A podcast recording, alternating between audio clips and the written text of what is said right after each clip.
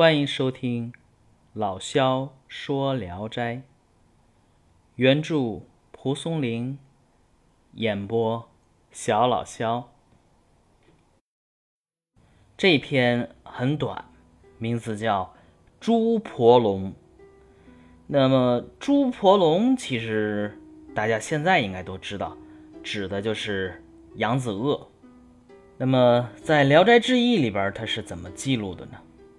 这里边说，猪婆龙产于西江，形状像龙而短小，能够横飞，经常从江中出来，就沿着江岸呐，捕捉这个岸边的鹅呀、鸭子来吃。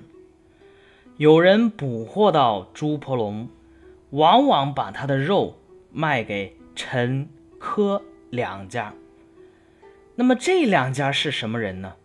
这两家人呢，据传是陈友谅的后代，祖祖辈辈吃猪婆龙的肉，其他家族的人呢都不敢吃。有个客人从江西来，得到一头猪婆龙，绑在船中。一天，船停在钱塘江。拴猪婆龙的绳子呀，稍稍松了一些。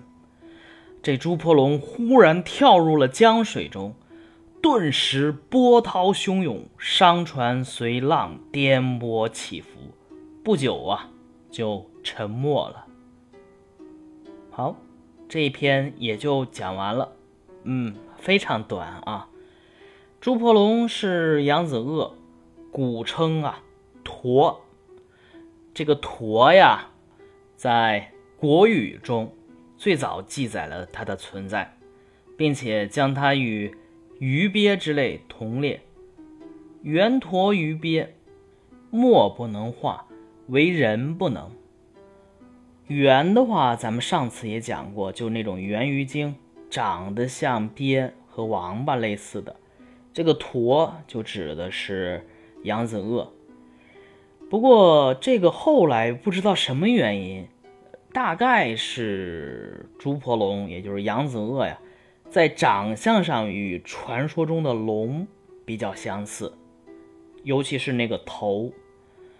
于是呢，它在名称上与龙就搭上了亲戚，被称为猪婆龙，因此也就蒙上了一些神秘色彩。所谓能横飞，然后呢，跃入江后，波涛大作，孤舟清晨，云云，都有传说中龙的影子。但从常出沿江岸扑食鹅鸭，或猎得之，则获于肉于陈科。这一句来看啊，老百姓其实还是知道它的本相和底细的。